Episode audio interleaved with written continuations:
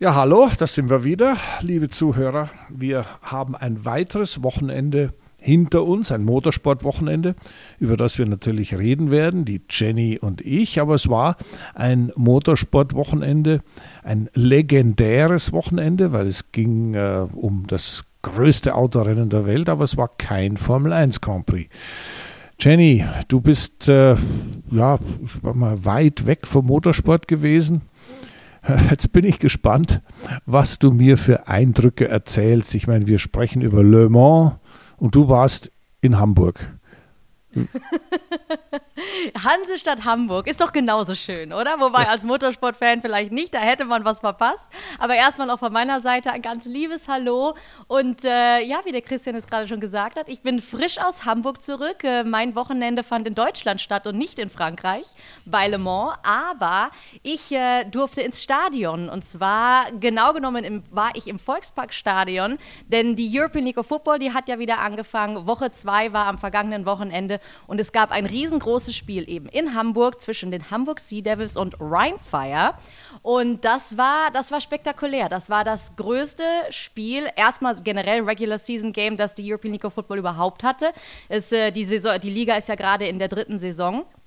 Und es war aber wirklich das größte Spiel aller Zeiten, weil selbst das erste Championship Game, das damals 2021 in Düsseldorf stattfand, das war noch unter Corona-Bedingungen. Da waren so um die 25.000 Fans im Stadion. Letztes Jahr das Finale in Klagenfurt, da waren es, glaube ich, 15.000. Ja, und jetzt mit eben über 30.000, das, äh, das war toll. Und es hat mich vor allen Dingen für die Liga so gefreut, dass die wirklich binnen kürzester Zeit gezeigt hat, dass American Football doch einen Stellenwert in Europa, respektive natürlich mit Blick auf Deutschland, gerade in Deutschland auch gefunden hat. Und das, es war einfach schön. Es war schön, Spiel war schön. Es war mein erster Live-Auftritt im, äh, im Stadion generell und mein erster Auftritt mit Pro7, weil äh, ich werde ja nicht wie die vergangenen zwei Jahre direkt von der Liga berichten äh, oder für die Liga berichten, sondern äh, bin jetzt bei Pro7 Max. Und das war für mich natürlich dann auch eine eine Umstellung, eine Herausforderung, die ich aber sehr gerne angenommen habe. Ich mag, ich mag Challenges. ja gut, also wer hat denn gewonnen, wenn ich mal so eine ganz banale Frage stellen darf? Rheinfire. Rheinfire. Wer ist das? Also wer ist das? Düsseldorf. Ah, Düsseldorf. Ähm, das, Düsseldorf, beziehungsweise spielen die im MSV-Stadion in Duisburg, aber ähm, beide Teams waren damals, ich weiß Christian, du bist äh, NFL-Football-Banause, aber es gab damals bis 2007 die NFL Europe und da gab es es einige Teams, eben unter anderem auch Rheinfire und auch die Sea Devils. Und äh, insofern war das äh, ein, ein, ja, ein historisches Spiel, das sich da wiederholt hat, mehr oder weniger. Und Rheinfire, ähm, die, die haben auch eine ziemlich starke Fanbase. Die Hamburg Sea Devils sind in Hamburg sehr beliebt. Also die Stimmung war gut, aber ich sag mal, wenn man dann natürlich aus Sicht Hamburg in, an einem solchen Tag, in einem solch großen Stadion, wirklich an einem so besonderen Spiel, ja, teilweise zerlegt wird, mh, mm, war nicht so gut. Aber trotzdem, am Ende sind sie nochmal mit, mit den Punkten rangekommen. Also insofern, äh, irgendeiner gewinnt in der Regel immer. Ähm, es, es, war, es war als unparteiischer Zuschauer äh, einfach nur ein gelungener Sonntag. Aber das bedeutet, ich habe leider die 24 Stunden von Le Mans nicht schauen können und darüber sprechen wir jetzt aber trotzdem, weil das, wie du schon gesagt hast, es ist das größte Motorsport, ja, das größte Re Event, das es auf der Welt gibt. Ja, also ich muss noch eine, eine Frage, muss ich natürlich schon noch anhängen, als Interess sportinteressierter Mensch. Also ich meine, es ist ja eigentlich wie Motorsport, einer gewinnt letztendlich immer. Und in dem Fall äh, nur eine Verständnisfrage. Äh, diese Devils und diese Fires oder wie die heißen, wieso nennt, nennt man das immer nur bei diesem Kosenamen oder nimmt man da normalerweise nicht die Stadt vorne ran? Weil ich hätte jetzt gesagt, Hamburg hat verloren. 2 zu 0 oder weiß du, ich, oder wie, oder 10 zu 1. Ich, ich weiß jetzt gar nicht, ob das, das ist eigentlich eine interessante Frage, weil ich sage es mal so oder so. Ich glaube, bei Rheinfire, weil Rheinfire für sich steht, sagt man immer Rheinfire. Da hänge ich selten nur Düsseldorf dran, zumal es aktuell sie ja jetzt noch, noch in, Düssel äh, in Duisburg spielen. Aber ich sage auch ganz oft Hamburg. Hamburg spielt gegen Berlin oder ja, Hamburg ja. spielt gegen Wien. Äh, oder dann sage ich, die Vikings spielen gegen die Panthers. Das ist zum Beispiel das, das Team aus Polen.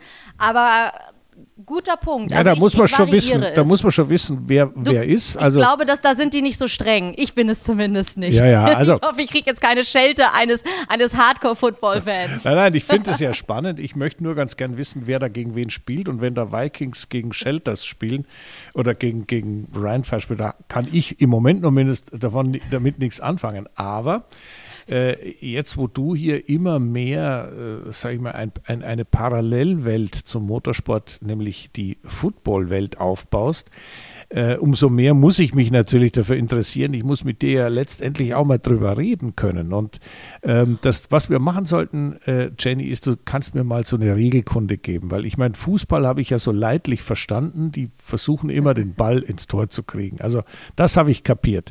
Aber bei Football ist es ein bisschen komplizierter und äh, die prallen auch immer aneinander ich, das machen wir ein andermal, gibst du mir mal eine kleine Lektion, äh, wie funktioniert das genau? Weil spannend ist es allemal, ja, das ist klar, sonst wäre es nicht so populär. Und wenn man da, ich sage jetzt mal, als weißes, unbeschriebenes Blatt Papier wie ich sich dahin begibt, äh, möchte man natürlich schon ungefähr wissen, warum die das machen, was sie machen. Also da würde ich dich bitten, wenn du mir das irgendwann eines Tages mal erklären könntest, dann würde ich sicherlich auch mit mehr Spaß Rheinfire gegen Seahawks oder nee, Sea Devils. Sea Devils. Ja, ja, ja. Jetzt siehst du, ich habe. Christian, dieser Tag wird nicht, in, äh, nicht bald kommen, sondern schon, schon in naher Zukunft. Denn, und für dich ganz wichtig, wenn ich von den Ravens anfange zu, oh, sprechen, noch, noch äh, zu sprechen, Tiere. Das ist, das ist dein Team aus München. Oh. Das sind nämlich die Munich Ravens. Und äh, sobald ich dort mal bei einem Spiel bin, dann kommst du vorbei und dann werden dir die Regeln, zumindest die Basis. Ich, also fürs erste Spiel reicht die Basis, weil wie du schon gesagt hast, äh, Football kann recht kompliziert werden, aber um die, ba die, die Basis hast du schnell verstanden und dann geht es eigentlich nur darum, die gute Stimmung und Super. den Spaß im Stadion aufzusaugen. Und das, das ist da definitiv der Fall. Ja gut, und wenn wir bei Regeln sind, sind wir auch gleich sofort wieder bei unserem Motorsport und wir sind sofort bei Le Mans. Also äh, du hast gesagt, du hast es nicht gesehen, aber du kennst Le Mans schon, also du. Ich kenne es äh, natürlich, also ich meine, ich mein, also Le Mans, das kennt das sollte jeder auch kennen, der selbst jetzt kein großer Motorsportfan ist. Le Mans ist ein Begriff, ich, ich, weiß es nicht. Das, das, das, das muss man einfach gehört haben. Da weiß man, dass es dieses 24-Stunden-Rennen. Ich bin ja jetzt generell nicht so ein Langstreckenrennenverfolger, weil ich aber gla ich glaube, das übersteigt, ich will nicht sagen meinen Horizont, aber ich finde, es ist so beachtenswert, was die Fahrer und die Teams dort leisten in 24 Stunden. Diese, dieser, dieser Druck über diesen langen Zeitraum, dass die Technik so lange hält, dass man aus fahrerischer Sicht das überhaupt schaffen kann, weil auch wenn sich die Fahrer abwechseln, ich meine, in der Zeit schläft man doch nicht. Und selbst wenn, dann schläft man vielleicht ein, zwei Stunden. Wie kann man sich danach wieder ins Auto setzen und mit durchschnittlich 250 Stundenkilometer mehrere Stunden im Kreis fahren? Und insofern ist es auf der einen Seite natürlich so unfassbar spannend, aber ich habe mir noch nicht wirklich ein ganzes Langstreckenrennen angeguckt, damals natürlich auch in Le Mans immer mal wieder reingeschaltet. Ich habe den Film aus den 70ern aufgesaugt und geliebt, den, den Le Mans-Film. Äh, ja, da muss ich ähm, gleich, da muss ich gleich äh, natürlich fragen, was sagt Steve McQueen? Was er sagt? Ja, was ist der Spruch des Films Le Mans? Weiß ich nicht. Weil ich wollte, du hast mich gerade unterbrochen. Ich wollte nämlich eigentlich den Film gestern, ich, gestern Abend noch schauen, bevor wir hier heute aufnehmen. Weil ich bin gestern Abend nach Hause gekommen, aber ich war so müde von, der, von dem Wochenende und von der Reise. Ich bin einfach nur eingeschlafen und deswegen, ich habe den Film bestimmt schon sieben, acht Jahre nicht mehr geguckt. Aber ich habe, äh, ich werde mir heute Abend oder spätestens morgen Abend anschauen, weil ich weiß, dass der genial ist. Aber bitte, was sagst du? Ja, also in, in, in kurzer Zusammenfassung sagt man, Life is Racing and the rest is just waiting. Also das Einzige, was äh, das Leben ausmacht, ist eben Racing. Und äh, wenn man nicht gerade am Racing ist, dann ist man am Warten und äh, darauf, dass man endlich wieder racen darf. Und äh, das ist dein Mantra, dein, dein, dein ja, das ist ja natürlich, aber das ist natürlich ein derartig äh, ein äh, weltbekannter Spruch geworden, der natürlich auch ähm, damals dieser Film Le Mans äh, den auch irgendwie mitgeprägt hat. Aber das moderne Le Mans ist natürlich hm, ein bisschen anders. Da ist diese Romantik, die man da ja natürlich hatte, schaffen wir es, schaffen wir es nicht und diese ganze, ich sag mal, das, das Unvorhersehbare bleibt bei einem 24-Stunden-Rennen logischerweise immer da. Gerade in Le Mans, da gibt es immer gerne auch mal ein Gewitter in der Nacht und da gibt es Regen und da gibt es Verkehr und dann gibt es Unfälle, Safety-Car-Phasen. Also da geht es schon äh, recht kernig zu. Aber äh, ich sage mal, diese ganze Vorbereitung der, der Top-Teams, und das, du darfst nicht vergessen, da waren äh, mit Toyota, Porsche, Peugeot, äh, äh, Cadillac und letztendlich dem Sieger Ferrari schon ordentlich Hersteller am Start. Und die Vorbereitung ist natürlich heutzutage eine ganz andere. Wir haben ja im, in der Formel 1 oft darüber gesprochen, wie so Strategien gemacht werden oder ob man jetzt mit dem weichen Reifen losfährt oder dann irgendwie den harten nimmt oder mit dem harten losfährt und hinterher den weichen, was auch immer. Und solche Strategien sind natürlich auf einen, ich sag mal, zwei Stunden Grand Prix hin manchmal schwierig. Auf ein 24-Stunden-Rennen hingesehen natürlich extrem schwierig, weil man ja da auch das ganze Tanken, die Safety-Car-Phasen und die richtigen Reifen drauf zu machen, auch mal, wenn es regnet, nicht auf Slicks rumzufahren, ähm, das alles irgendwie ins Konzept und in die Strategie mit einbauen muss. Und da hat sich sehr viel getan und da haben die, die Hersteller, also gerade Toyota nach Ferrari, auch Porsche, Unglaubliches geleistet. Und da kam natürlich dann noch das Thema der Balance of Performance dazu. Also wir, wir wissen aus dem GT-Sport, DTM zum Beispiel, Balance of Performance heißt, ich habe verschiedene Fahrzeugkonzepte und versuche mit Gewicht, mit Motorleistung, mit Aerodynamik, die so aneinander zu führen, dass auch wenn die Autos eigentlich ganz unterschiedlich sind, sie hinterher die gleiche Rundenzeit fahren. Und äh, ich meine, ich weiß nicht, ob du dich damit mal beschäftigt hast, aber das ist schon eine relativ schwierige Angelegenheit. ja. Also ich bin kein Ingenieur und kein Rennfahrer, aber natürlich ist das eine schwierige Angelegenheit. Ja, also in, in Le Mans ist es auf jeden Fall so, es gibt da, da gibt es zwei verschiedene Top-Klassen und die aneinander anzupassen, ist nicht so einfach gewesen. Und äh, wenn man mal überlegt, wie die ersten Rennen der World Endurance Championship, deren Hauptakt natürlich die 24 Stunden von Le Mans sind, dann war eigentlich ganz klar, der Toyota fährt Kreise um alle. Und das hat aber der Veranstalter der ACO, der Automobilclub del West, ich sage jetzt mal relativ nonchalant gegen sein eigenes Reglement wieder über den Haufen geworfen und hat dem Toyota, ich glaube, fast 40 Kilo Ballast gegeben. In Le Mans. Einfach so, out of the blue. Und dann Nur denen? Ja, ja, aber der Ferrari hat, glaube ich, 10 bekommen. Und damit waren diese Hypercars, diese, diese, diese Hochtechnologie-Kisten, ähm, waren dann auf einmal im Verhältnis zu den, ich sage mal, Porsches und LMDHs, Cadillac, Le Mans, Daytona Hybrids, fürchterlicher Durcheinander mit den, mit den Bezeichnungen meiner Ansicht nach, ähm, waren die auf einmal auf, auf Augenhöhe. Und die, die hinterhergefahren sind, der Peugeot, war auf einmal auch wieder voll vorne dabei. Der Nico Müller äh, ist da ich war stundenlang in Führung gewesen und ist dieselben Rundenzeiten gefahren wie alle anderen auch. Also, äh, die, das Schimpfen ist nicht erlaubt, das steht im Reglement. Man darf nichts, also wenn man mitmacht, nichts über dieses Thema Balance of Performance sagen. Das muss man sich mal vorstellen. Maulkorb für alle. Aber unterm Strich waren alle ungefähr gleich schnell.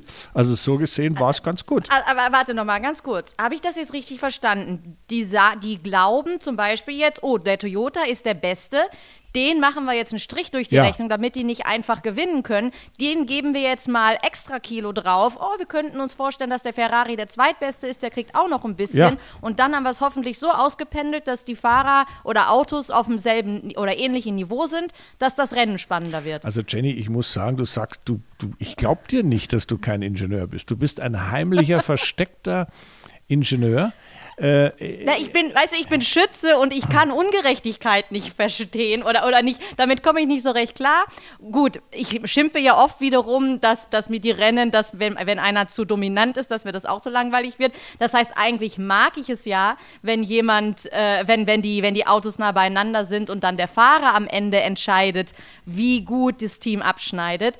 Aber in dem Falle bei einem solch speziellen Rennen, wo jetzt auch nicht wieder wie bei der Formel 1 alle ein bis zwei Wochen so ein Grand Prix für die ganze Saison stattfindet, sondern die WEC, die, das, das sind ja auch viel weniger Rennen im Kalender. Also das ist schon sehr dreist. Ja, also es ist aber halt, äh, ja, weißt du, ich bin auch kein Freund dieser, dieser nach, des Nachjustierens, weil du dann natürlich auch die ganze Arbeit äh, im Vorfeld immer wieder zunichte machst. Aber, aber man muss es einfach mal so sehen, äh, die, die, waren wirklich alle gleich schnell. Also das, es war jetzt nicht so, dass da irgendwie einer einen unfairen Vorteil hatte. Und äh, keiner hat ja so richtig aufgedeckt, wie schnell er ist vor dem Rennen. Und so gesehen hat man da, auch wenn das jetzt, ich bin da ganz bei dir, ein bisschen unfair war, den Toyota eine auf die, auf die Nuss zu geben, hat man zumindest äh, alle ungefähr auf selbe Niveau gebracht. Das heißt, die Zuschauer, und es waren ja 350.000 Leute da, das muss man sich mal vorstellen. Ja. Oh, war das Rekord? Ja, das war ein Zuschauerrekord, den es so in Le Mans noch nie gab.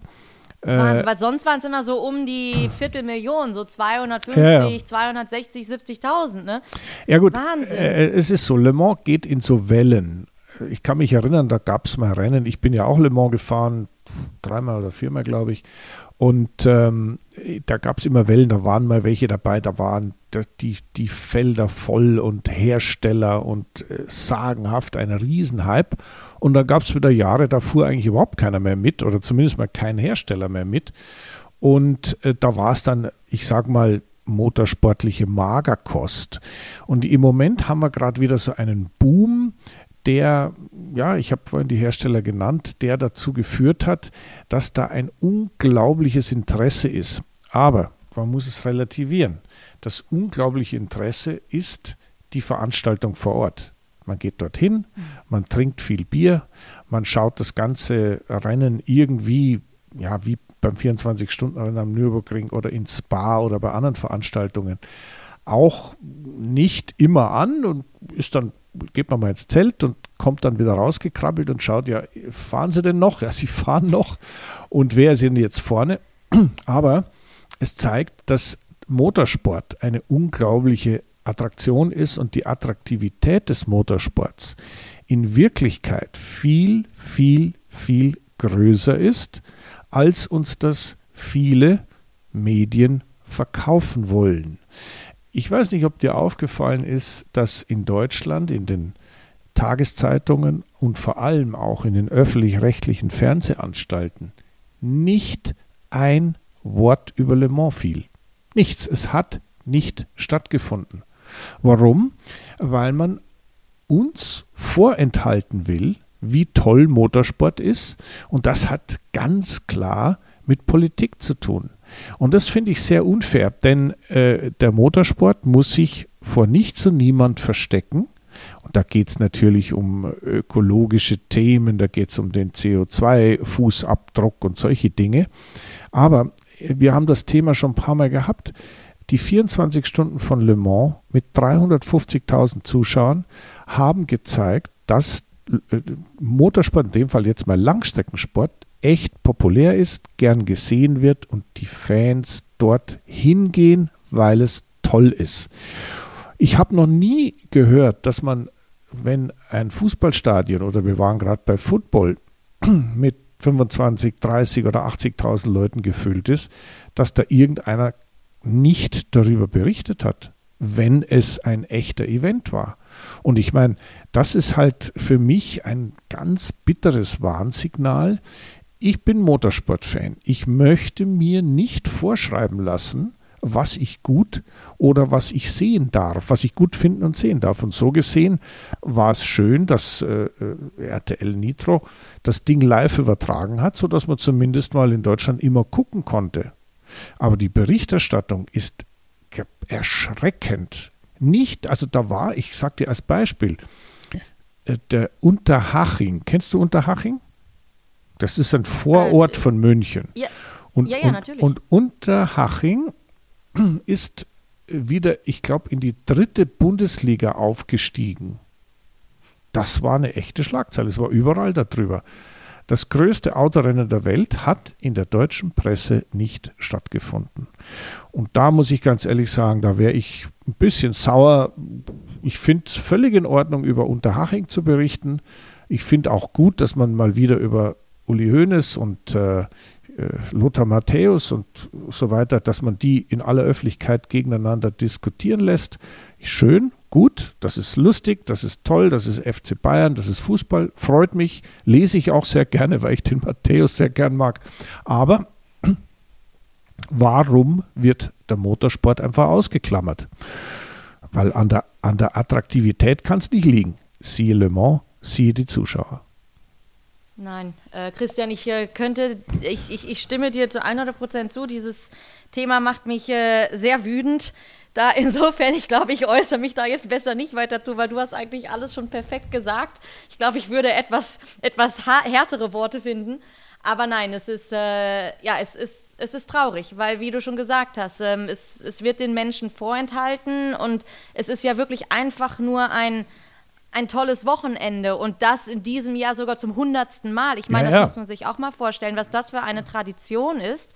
Und, äh, aber dafür gibt es ja auch uns. Dafür gibt es uns ja. und wir widmen diese Folge Boxentalk nämlich den 24 Stunden von Le Mans. Und äh, um jetzt mal wieder eine, eine schönere Stimmung zu bekommen und uns wieder auf den Sport zu konzentrieren. Ich hatte es ja ganz am Anfang schon gesagt, ich finde es so wahnsinnig faszinierend, was von den Teams und Fahrern dort abverlangt wird. Generell bei einem 24-Stunden-Rennen. Und du bist es ja nun auch selber gefahren. Kannst du uns da ein bisschen mehr von erzählen, ja. wie wie das ist an der Strecke, weil wie gesagt, ihr kommt doch nicht zum Schlafen und es ist ja auch nicht so, dass wenn, wann fängt das Rennen an? Um drei 16 oder um vier? Uhr. 16 Uhr. 16 Uhr. So, das heißt, du schläfst ja nicht an dem Tag auch völlig entspannt bis 14 Uhr und bist dann 24 Stunden wach und gehst danach sofort schlafen. Das heißt, wenn man ja wirklich aufstehen bis zu Bett gehen zählt, dann sind das ja locker 36, 40 Stunden, die ihr wirklich wach seid. Und selbst wenn du dann mal zwei, drei Stunden nicht im Auto bist, dann legst du dich da doch nicht erstens aufgrund des Lärms, zweitens aufgrund des Adrenalins und des Drucks und du willst doch auch sehen, was in der Garage gerade passiert und dann musst du auch mal kurz was essen oder sowas ähm, da legt man sich doch nicht hin und schläft mal wirklich vier, fünf Stunden entspannt. Die, die Zeit hat man ja sowieso nicht. Also bitte, ich, ich möchte von dir jetzt einmal da eine, eine Reise aus Fahrersicht bekommen. Ja, okay, gerne. So, Jenny, jetzt machen wir einen kleinen Pitstop, einen Boxenstopp und schauen uns etwas an, und zwar den CyberGhost VPN. CyberGhost VPN ist ein führender Anbieter in der Datenschutz- und Sicherheitsbranche, hat weltweit 38 Millionen Nutzer und eine hervorragende Bewertung bei Trustpilot und über 9000 Surfer in 91 Ländern ermöglichen das Ändern des virtuellen Standorts. Also das sollte man schon mal genau hinschauen. Auf jeden Fall, gerade als Motorsport-Fan, denn CyberGhost VPN verbirgt die IP-Adresse und verschlüsselt die Internetverbindung für sicheres und anonymes Surfen. Das bedeutet, wir haben uneingeschränkten Zugriff auf geografisch gesperrte Inhalte in verschiedenen Ländern. Mit Blick auf die Formel 1 und beispielsweise meinen Wohnort im Ausland ist das sehr praktisch, denn somit kann ich zum Beispiel Formel 1 Rennen auch außerhalb Deutschlands oder, der Öster oder Österreich und Schweiz schauen, wie zum Beispiel mit dem ORF oder SRF und das kann ich mir kostenlos angucken, indem ich nämlich meinen Standort einfach ändere. Ja, wie praktisch. Also ich bin auch viel unterwegs, viel im Ausland und äh, es gibt ja viele Motorsportserien, die Formel 1 allem voran, aber da schaue ich schon gerne mal rein und ich höre es mir schon auch gern in der deutschen Version an, beziehungsweise die Schweizer oder österreichische. Das muss ich sagen, habe ich sehr, sehr gern. Und das Ganze ist ja auch kompatibel mit über 40 großen Streaming-Plattformen und sichert bis zu sieben Geräte gleichzeitig. Also ich habe nicht sieben, aber sieben gleichzeitig ist schon mal ganz gut. Und es funktioniert auf verschiedenen Geräten, Smartphones, Desktops, Laptops, Tablets, Smart TVs und Spielekonsolen. Und Christian, weißt du was, warum, weshalb gerade für dich diese sieben Geräte super sind? Weil du doch die ganzen Rennserien zusammenschauen möchtest. Richtig. Egal ob Indycar oder Formel 1 oder, oder Cross Motorbike, was auch immer. Du bist also der perfekte Kunde und die Romantiker bzw. unsere Boxentalk-Zuhörer hoffentlich auch. Denn wir ermöglichen 83% Rabatt auf einen Zwei-Jahres-Plan. Zusätzlich gibt es vier Monate kostenlos mit 45 Tage Geld-Zurück-Garantie. Dafür müsst ihr die folgende Website besuchen: cyberghostvpn.com slash boxentalk und da bekommt ihr genau unser Angebot. Ja, und dann kommt noch was ganz Wichtiges für mich speziell dazu. Rund um die Uhr live Kundensupport in vier Sprachen, einschließlich Deutsch. Also da komme auch ich zurecht. Also, ein Spaziergang ist ein 24-Stunden-Rennen nicht, aber man kann natürlich schlafen zwischendrin. Wenn man mit drei Fahrern fährt, ist das nicht so wahnsinnig kompliziert. Da muss halt immer einer einen Doppelstint fahren, dann kann man sich da schon äh, auch mal kurz hinlegen und die Zeiten, wo äh, sind vorbei, wo die Fahrer, ich sag mal, auf dem Campingstuhl in einer Wind, windigen Boxenecke äh, da irgendwie übernachtet haben und zwischendrin eine Zigarette geraucht haben. Ich meine, das ist zwar alles sehr romantisch, aber das ist alles vorbei. Äh, natürlich ist aufgrund der totalen Überfüllung dort in Le Mans äh, ist es nicht so angenehm wie am Nürburgring, wo man einfach nur unterm Tunnel durchgeht und ins Hotel hochgeht und dann äh, zwei Stunden äh, döst, sondern das ist dann schon eher Motorhome-lastig, respektive Zeltlastig. Aber das ist heutzutage überhaupt kein Problem mehr. Das Schöne ist, wenn man in Le Mans startet, das ist eine ganz tolle Atmosphäre. Ich hatte das Glück, dass ich das bei jedem der Einsätze, die ich gefahren bin, machen durfte. Ähm, das ist wirklich eine, eine, eine ganz coole Angelegenheit, auch mit viel Build-up und mit viel Pomp und äh, Tricolor und Nationalhymne und weiß ich was alles. Also ist schon toll. Und wenn man dann drin sitzt im Auto und losfährt und raus und dann erstes Mal da auf die lange Gerade hinten raus, das ist schon alles ein tolles Gefühl, aber äh, ich würde mal so sagen, innerhalb von zwei, drei Runden ist es ein normales Renngeschehen.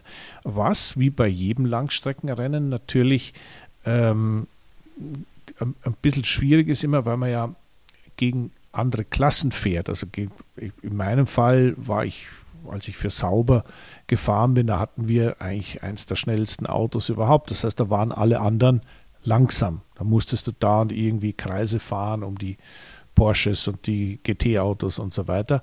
Ich bin aber auch mal mit dem BMW M1 gefahren. Da war man natürlich relativ schnell, aber da gab es viele Sportwagen, die deutlich schneller waren. Das heißt, du hast immer du kriegst da so einen Rhythmus rein. Ein, ein Auge ein bisschen im Rückspiegel, ein Auge nach vorne auf den Bremspunkt gerichtet. Also das ist ein Fahren, was man ein bisschen so ins, ja, in den, in den Rhythmus übergehen lassen muss.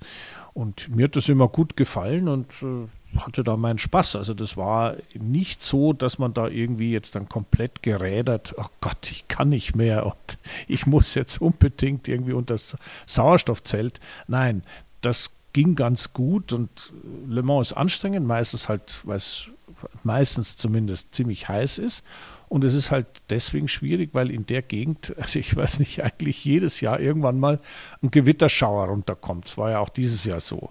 Und das ist echt blöd, weil wenn man mit Slicks unterwegs ist und dann regnet es, äh, ist es grundsätzlich schon mal schwierig und die Runde ist ja relativ lang. Das heißt, da kannst, da musst, egal wo du bist auf der Strecke, meistens immer relativ lang mit Bedingungen klarkommen, mit dem man eigentlich nicht klarkommen kann. Und das führt dann meistens zu Unfällen, Drehern, Ausrutschern und so weiter. Und das macht das Ganze halt so schwierig, weil das kann man, man kann nicht vorhersagen, wann das Gewitter kommt und vor allem genau, wo es kommt und wie stark es kommt. Äh, es ist halt so der, der Joker-Faktor, der da mitspielt. Ja, aber ich sag mal auch aus Fahrersicht klar, dass man da natürlich aufgeputscht ist mit Adrenalin. Äh, es, ver es, verbindet einen dazu dann noch die Leidenschaft und es ist ja auch eine Ehre, bei diesem Rennen ja. überhaupt mal teilnehmen zu dürfen und zu können. Insofern, dass dir da wahrscheinlich dann nicht nach Schlafen zumute ist, ist klar. Aber ich kann mir schon sehr gut vorstellen, dass gerade so diese Morgendämmerung, wenn man durch, ich glaube, man kennt das, wenn man auch mal selber irgendwie ne, noch, noch spät in die Nacht, äh, in die Nacht mit dem Auto selber fährt äh, also ich kann mir vorstellen, dass wirklich nach diesen ja, 14 Stunden wach oder, oder 10, 14 Stunden bereits Rennen fahren, wenn dann der neue Tag anbricht. Ich kann mir vorstellen, dass das schwierig ist für den Körper. Und dann muss man ja trotzdem noch 10, 12 Stunden wach bleiben. Also wach und nicht, nicht wach, oh, ich, ich halt irgendwie meine Augen krampfhaft auf. Nein, wach 150 Prozent geben mit Kopf, mit Körper, mit Gucken und Fahren und eben noch dann, wie du gerade gesagt hast, die unterschiedlichen Kategorien, die da fahren. Ähm, es ist also Hut ab für jeden Rennfahrer und jeden Mechaniker und jedes Team und jeden Menschen, der da Teil dran nimmt, weil es ist eine äh, körperlich sportliche Riesenleistung und das, äh, das liebe ich. Ja, schön, ja, also schön, dass du das bewunderst. Ich komme immer wieder zurück darauf, äh, ist das toll? Macht das Spaß? Ja, es ist toll. Es ist ganz anders als Formel 1 fahren, aber alle, die es gemacht haben, alle Formel 1 Fahrer, die da mal gelandet sind oder die da mal mitgefahren sind, äh, Nico Hülkenberg hat das Ding ja auch sogar mal gewonnen, ja, ähm, haben alle gesagt, es ist toll, es ist eine ganz besondere, ganz spezielle Herausforderung. Und deswegen muss ich sagen, also es ist äh, schlichtweg ein tolles Autorennen. Und die Frage ist natürlich jetzt, wie geht das jetzt alles weiter? Weil meine, wir haben jetzt natürlich einen irrsinnigen Hype gehabt dieses, also ein Hype, den wir in Deutschland nicht mitbekommen haben, aber zumindest mal äh, an der Rennstrecke und äh, was die, den Einsatz der jeweiligen Hersteller angeht. Und jetzt kommt ja nächstes Jahr noch BMW dazu.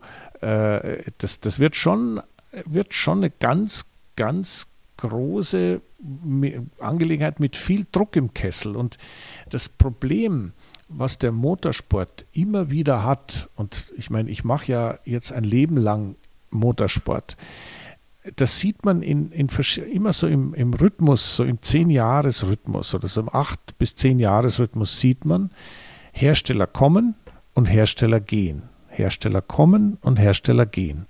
Und der Haken an der Geschichte ist, dass dieser Wettbewerbsgedanke, wir zeigen jetzt, dass wir das beste Auto haben, das sind ja alles Hybridautos, ja, also durchaus zeitgemäße Angelegenheit.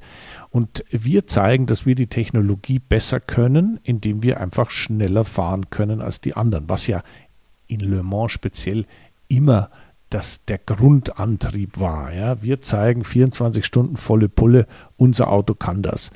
Und genau da liegt natürlich das Problem, weil halt immer nur einer gewinnt. Und die anderen. Ja, aber so soll es doch auch ja, sein. Ja, ja, aber die anderen genauso viel Geld und genauso viel Aufwand investiert haben. Und da passiert dann das Phänomen, ich spreche jetzt von diesen Wellen, wo die Hersteller auch in der Formel 1 kommen und gehen und kommen und gehen, äh, die, die nicht gewinnen, sagen, das sagt der Vorstand dann irgendwann, ja, also jetzt haben wir es ein paar Jahre probiert, was soll denn das? Wir können anscheinend nicht gewinnen, machen wir was anderes. Wir machen einen, einen Richtungswechsel und entwickeln jetzt in irgendwelche anderen Richtungen. Und genau so ist das immer gewesen. Und wenn die Konkurrenz größer wird, gibt es immer mehr Verlierer unter den Herstellern, weil auch dann ja immer nur einer gewinnt. Und äh, da, deswegen habe ich gesagt, bin mal gespannt, wie sich das in Zukunft weiterentwickelt. Äh, Im kommenden Jahr wird sicherlich noch mal mehr und noch härter und noch wilder. Und äh, da, glaube ich, haben wir dann schon wieder die Spitze des Eisbergs oder dieser Welle erreicht und wird es wieder ein bisschen weniger werden. Macht nichts. Gefahren worden, 100 Jahre Jubiläum ist 100 Jahre lang. Also das ist ja. jetzt nicht so sehr das Problem, aber wenn man es beobachtet, ist es zumindest sehr interessant und das gilt für alle Motorsportarten. Es gibt ja, der Motorsport äh, ist ja ganz grundsätzlich auf der Rundstrecke schon in zwei Kategorien eingeteilt. Also in echten Profisport, wo die Werke sich engagieren oder die Formel 1 ist, manchmal mit, manchmal ohne Automobilhersteller. Aber es gibt natürlich auch diese ganzen GT-Serien, also GT3, das sind dann die, die Porsches, die Ferraris, die Lamborghinis, die Mercedes, da gibt es ein cooles Auto. Es gibt also alle möglichen äh, GT-Autos, so wie wir sie jetzt auch in der DTM kennen, so wie wir sie jetzt auch beim Nürburgring gesehen haben. Und das sind Kundenautos. Das heißt, es sind Autos, die verkauft werden an potenzielle ja, Käufer, Fahrer, Teams, die damit dann Motorsport betreiben. Und das Wichtige ist, dass man meiner Ansicht nach im Motorsport äh, diese Basis nicht vernachlässigt, weil irgendein Fundament braucht jeder Sport und wenn oben das Ganze wieder ein bisschen dünner wird und ein bisschen, ja, sagen wir mal, äh, wieder etwas zäher wird, dann brauchst du eine Basis, die, wie ich es gerade gesagt habe, 100 Jahre lang trotzdem antritt. Und da, glaube ich, hat man im Moment, zumindest was die Sportbehörde angeht, äh, gut vorgesorgt, ein gutes System gemacht, damit solche Kundenautos auch in Zukunft verfügbar sind und dass man sie auch bei Rennen zum Beispiel wie in Le Mans einsetzen kann. Ja, nee, das Fundament, das muss auf jeden Fall stimmen, aber auch nochmal wirklich mit Blick, wie diese Hypercars und die Prototypen, wie die aussehen. Die, ich ich finde, die sehen fantastisch aus. Da geht einem wirklich das, das Herz auf. Das sind, das sind so schnelle Geschosse und jemand, der Geschwindigkeit liebt und dann auch diesen Wettbewerb und diesen Siegeswillen. Nein, ich finde es einfach nur toll. Und für diejenigen, die zum Beispiel schon mal im Porsche-Museum gewesen sind, da stehen ja auch einige der Wagen. Oder damals, ich war in England bei Goodwood, da, da durfte ich sogar in einigen der, der Autos äh, drin sitzen. Das ist einfach, einfach toll. Und nochmal mit Blick auf auch mit Blick auf die Historie von Le Mans. Was ich damals immer so bewundernswert fand, war ganz, ganz früher der Start. Diese Bilder, wo die zum Auto noch hinrennen mussten. Toll. So, für mich sind, sind das Bilder und Aufnahmen und Momente, die ja, die, die Geschichte einfach geprägt haben. Und ja, ja. Äh, das, das, das, verbinde ich so mit Le Mans. Ja, das ist schön, dass du das sagst. Ich meine, das sind natürlich so spezifische Dinge. Also Le Mans war ja äh, früher nur ein ganz kleiner Teil permanente Rennstrecke, der Rest war Landstraße. Natürlich abgesperrte Landstraße, aber Landstraße. Und die, das war eine, ein Kriterium, was diese Strecke ausgezeichnet hat und hat, das halt elendiglich lang geradeaus geht. Ja, also äh, unglaublich. Und das hat dazu geführt, dass man auch schon sehr früh mit aerodynamischen Varianten äh, experimentiert hat, die weniger Luftwiderstand machen, um Geschwindigkeit zu gewinnen auf den Geraden. Und ein weiteres Spezifika, also was ganz Spezielles, was es nur in Le Mans gab, also erstmal nur in Le Mans gab, das haben andere dann übernommen, ist dieser, dieser Le Mans-Start. Das heißt, die Autos sind schräg nebeneinander aufgestellt und die Fahrer auf der anderen Seite der Strecke und mussten erstmal über die Strecke laufen, ins Auto hopsen und losfahren. Und hm, da gab es einen Mann, der das letztendlich boykottiert hat, das war Chucky X, ähm, der als Ehrengast auch dieses Jahr anwesend war, weil er gesagt hat, das ist alles Quatsch, ist unsicher, da kann ich mich nicht richtig anschnallen. Und da hat er natürlich total recht, die sind einfach reingehockt und losgefahren, ja? äh, Zeit zu gewinnen.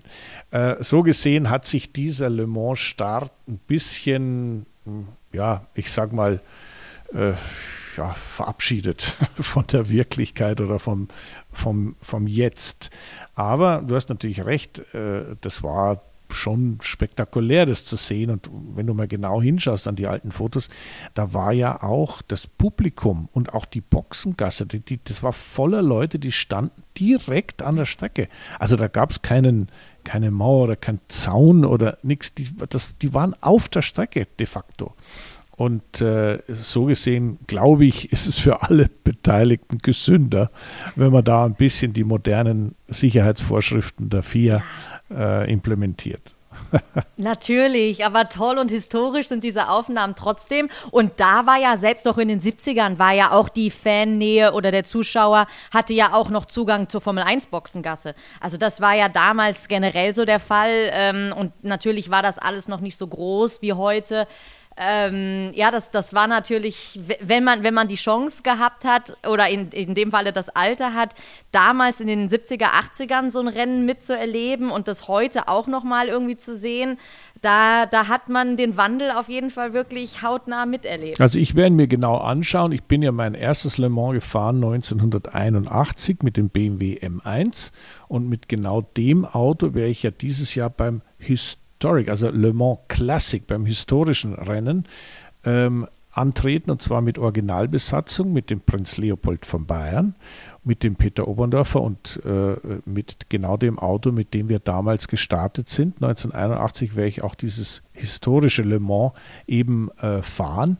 Da freue ich mich sehr drauf. Auch 24 nein, Stunden? Nein, nein, nein, nein. Das ist historisch, ist nicht 24 Stunden. Das ist dreimal. das hätte mich jetzt gewundert. Dreimal 45 Minuten. Und, äh, aber trotzdem cool. Aber mit Fahrerwechsel, mit allem Schnickschnack. Also ich freue mich auf jeden Fall sehr, denn da sieht man so ein bisschen, wie sich das alles weiterentwickelt hat. Ich, ich bin im Motorsport, im Tagesgeschehen des Motorsports brandaktuell immer aktiv. Aber es ist irgendwie schön, auch mal zurückblicken zu dürfen und gleichzeitig wieder vorausschauen zu dürfen.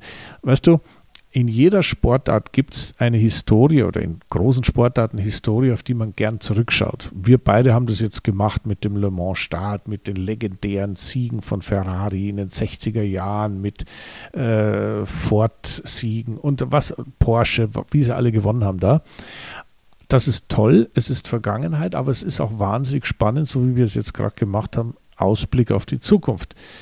Wasserstoff, ja. Wasserstoffautos. Es sind zwei Wasserstoffautos von Toyota und von äh, Alpine vorgestellt worden, die in einer eigenen Klasse in Le Mans fahren werden.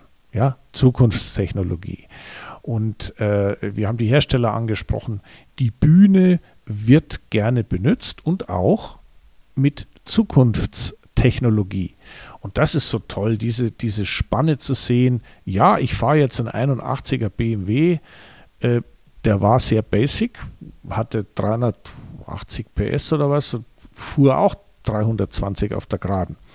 Aber das, was ich genauso toll finde, ist ein modernes Formel 1 Auto, ein moderner Toyota oder ein moderner Ferrari, so, so ein äh, Hypercar mit allen möglichen elektrischen Rekuperierungssystemen, mit, mit äh, äh, Energiehaushalt, der da natürlich in die Performance reinspielt die ganze Zeit. Also alles toll. Und äh, schön ist halt, wenn sich das so ein bisschen überschneidet, wenn man auf der einen Seite die Historie toll findet, aber nicht sagt, ah, früher war alles besser. Nee, heute ist es am besten, weil heute leben wir nun mal. Aber früher muss man deswegen nicht vergessen. Und die Zukunft, die im Auge zu behalten, finde ich auch, ist wahnsinnig spannend. Und das gelingt einem halt im Motorsport mit, wenn man ein bisschen offen dahinschaut, meiner Ansicht nach sehr, sehr gut. Absolut. Und äh, wir leben im Hier und Jetzt. Die Zukunft können wir aber mitgestalten. Die Vergangenheit ist passiert.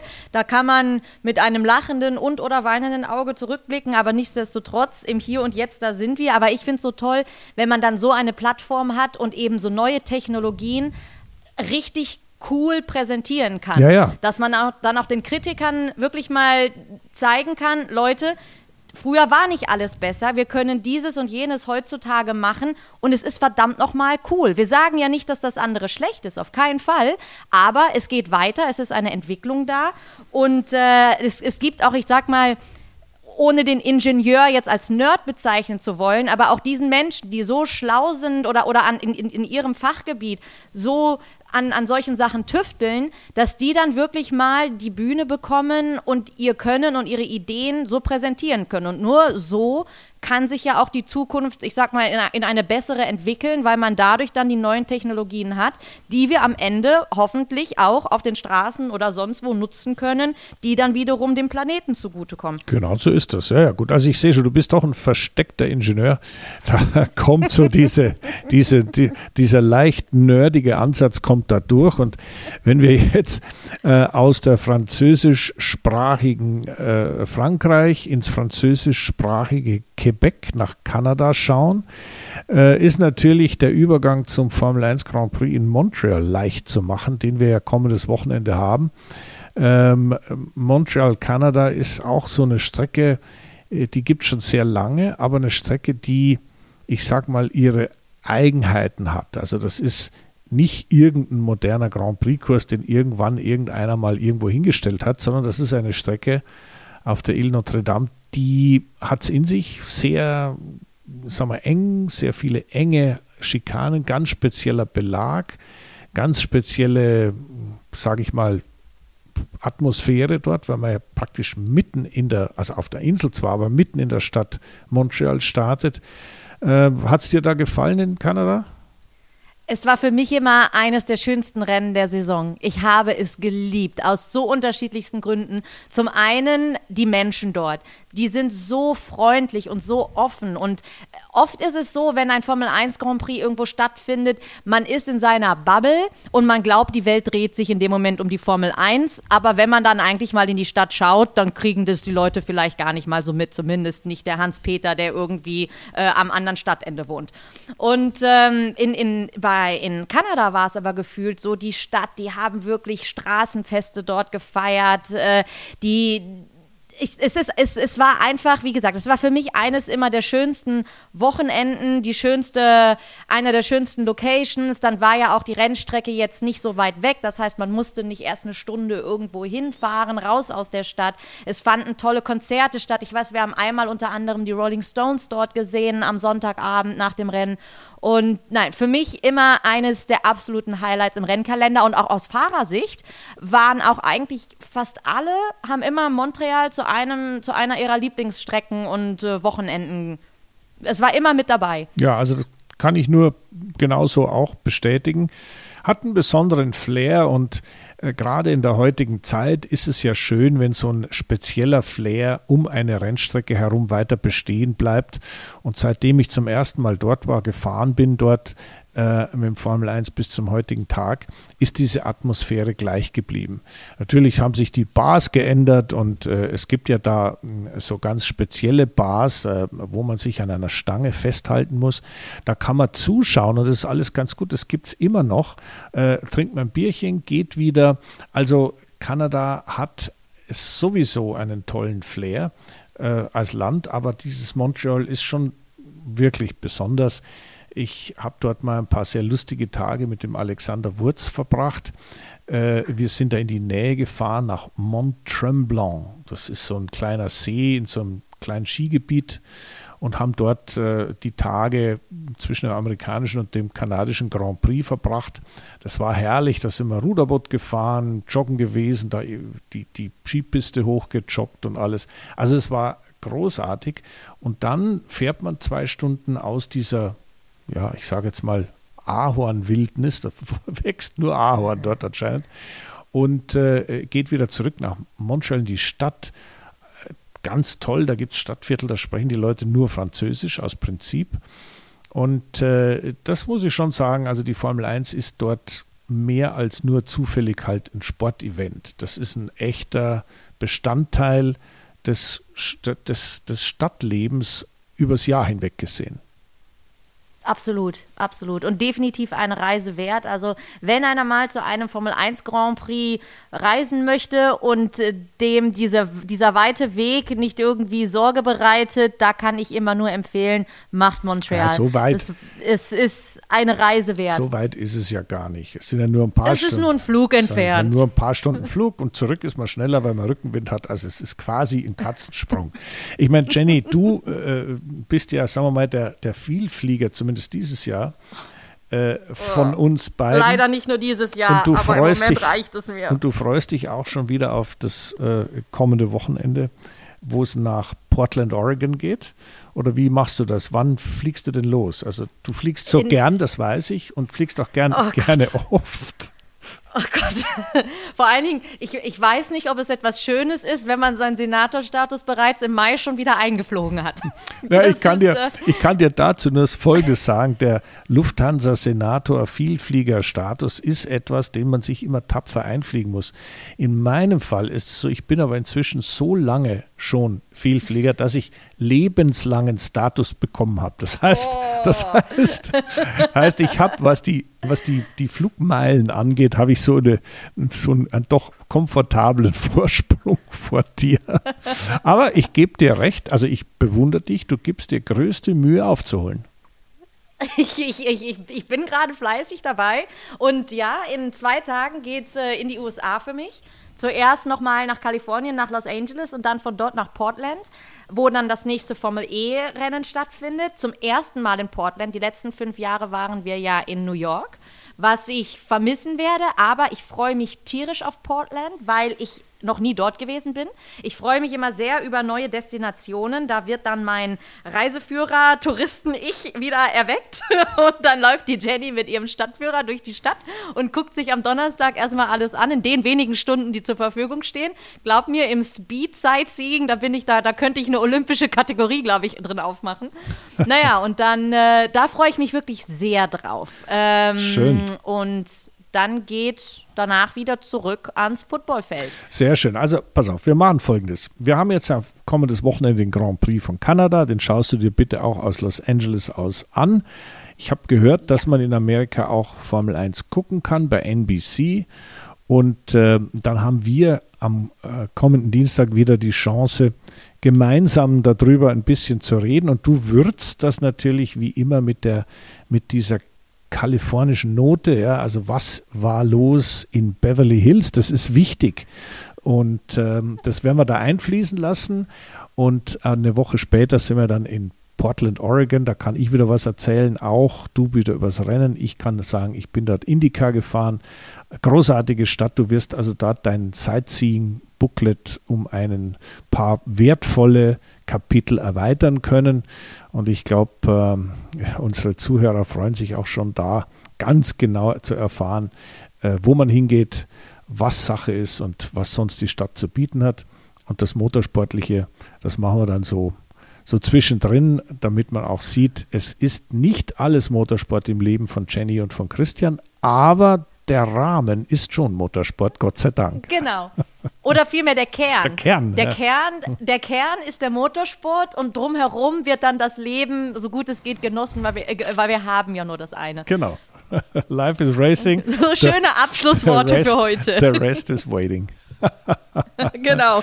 Ja, vielen Dank. Christian, es war, genau, es war wie immer eine Freude und äh, ich bin gespannt, was wir in Kanada alles sehen werden. Ja, also ich freue mich auch auf die nächsten Tage und äh, wir hören uns wieder.